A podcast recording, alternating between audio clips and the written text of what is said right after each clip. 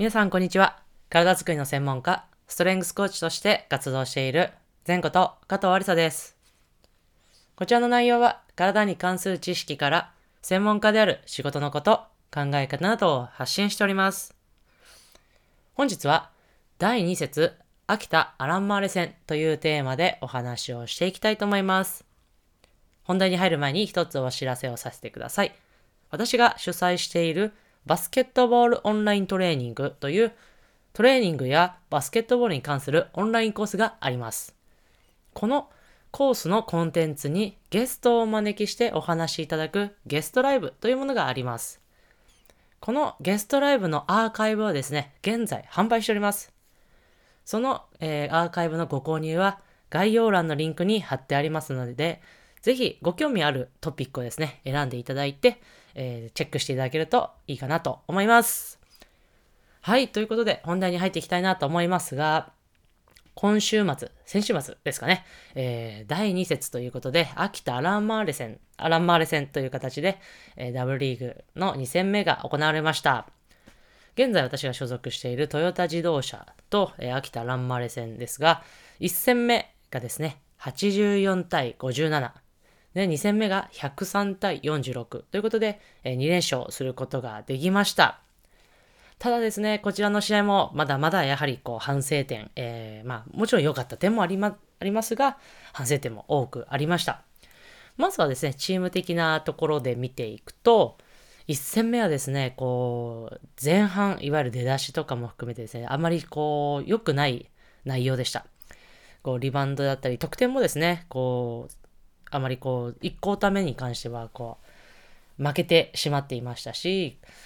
えー、やっと後半に入ってから、こう、いわゆるエンジンがかかって、えー、相手をこう、突き放すというかですね、得点を離すことができたんですが、やはり出だしという部分は課題に残ったんではないかなと、えー、個人的に思っています。で、2戦目はですね、2戦目に関しては、その出だしの部分をしっかり改善することができて、もう1クォーターからしっかりとこう相手を突き放すことができてですね、で、トータルで見ると、そのディフェンスリバウンドという、えー、リバウンドに関しては35本というですね、相手をしっかりと大きく上回ってですね、いわゆるディフェンスリバウンドを取ることによって、相手のオフェンスの攻撃回数をですね、減らすということができますので、それを多く取れたということはすごく、えとてもえー、いいことだったというふうに思います。で、この中でですね、今、1戦目と2戦目のこう出だしの部分の入り、いわゆるの話をしたんですが、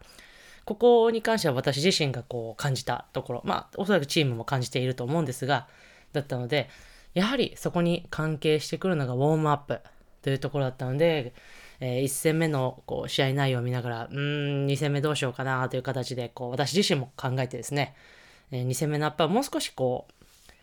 上げていく形でこう盛り上げたりとか、選手の気持ちをですね、えー、もっと盛り上げられるような形で、えー、どうしようかなって考えて、ちょっと試行錯誤してですね、えー、2戦目の方は、こう、少し改善をして、え行ったんですが、もちろん、この2戦目の時のウォームアップもですね、もう少しこうすればよかったなっていう、こう、反省というか、え改善点は個人的にあるんですが、1戦目よりいいいい流れが、いいアップができたんではないかなと、個人的に思っております。この前節のエネオス戦の2戦目ですね。もうですね、少しこのウォームアップのところが個人的には、えー、反省点がありまして、やっぱりそれもエネオス戦もですね、えー、出だしというのがあまり良くなくてですね、